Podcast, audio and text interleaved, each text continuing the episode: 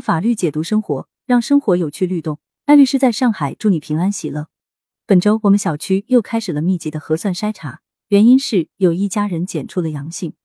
虽然说相较于四五月份的大规模疫情，这个情况我们小区应对起来有条不紊，但是大家的活动还是变得谨慎起来。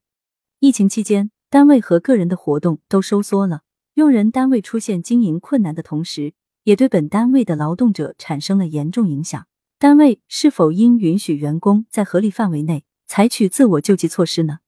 来看一个广东高院发布的典型案例：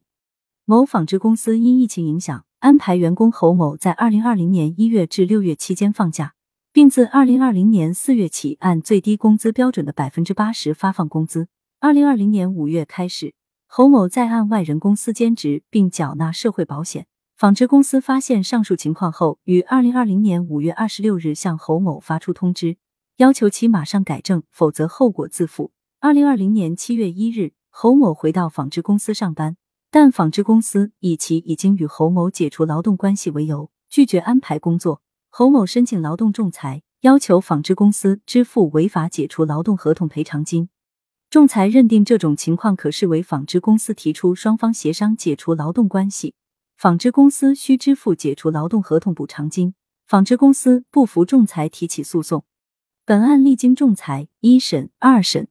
在二审中，广东省中山市中级人民法院经审理认为，纺织公司以疫情影响为由，安排侯某放假近半年时间，对侯某的生活造成了严重影响。期间按最低工资标准向侯某发放工资，还存在拖欠放假期间工资的情形。二零二零年四月的工资拖至七月二十三日才支付，双方之间的劳动合同因用人单位的原因不能正常履行。侯某在放假期间临时到案外人公司兼职，系侯某在特殊时期的自救行为，不会对侯某完成纺织公司的工作任务产生任何影响。侯某于放假期满后回纺织公司上班，并不违反法律规定，故。纺织公司以其已经与侯某解除劳动关系为由拒绝安排工作依据不足，应向侯某承担相应的责任。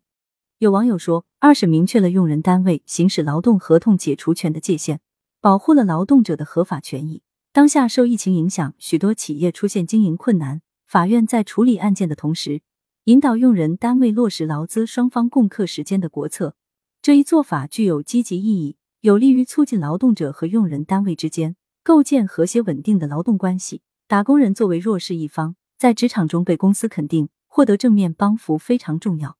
艾律师从法律角度分析，一般情况下，劳动者未经用人单位同意到其他单位兼职的情况，都属于用人单位规章制度严格管理的范畴。本案中，员工在疫情期间为了补偿企业工资下降带来的生活压力而在外兼职，虽有不妥，但也合情合理。况且，员工的兼职行为并未对原单位的工作任务产生任何影响，因此并不构成法定解除劳动合同的情形。根据《劳动合同法》第三十九条的规定，如果劳动者存在兼职情况，在用人单位提出限期返岗要求后拒不改正的，用人单位可以解除双方之间的劳动合同。如果剔除疫情因素，用人单位在规范劳动者兼职方面，一般可以采取如下措施：第一，制度上首先要明确员工兼职的后果。第二，一旦发现员工兼职，公司可以发出限期返岗通知书，并要求员工提供其结束兼职的证明。第三，如员工限期内没有返岗，或者虽然返岗但未提供相关证明材料，用人单位可以解除双方之间的劳动合同。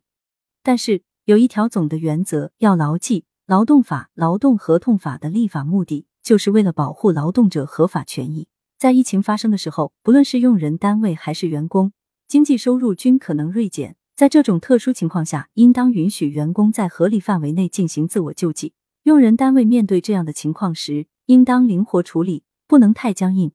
作为打工人，我们要记牢这一条：在疫情期间，因用人单位停工停产无法正常工作的时候，员工在其他公司临时做兼职的，属于合理范围内的自我救济行为。用人单位不应以此为由解除劳动合同。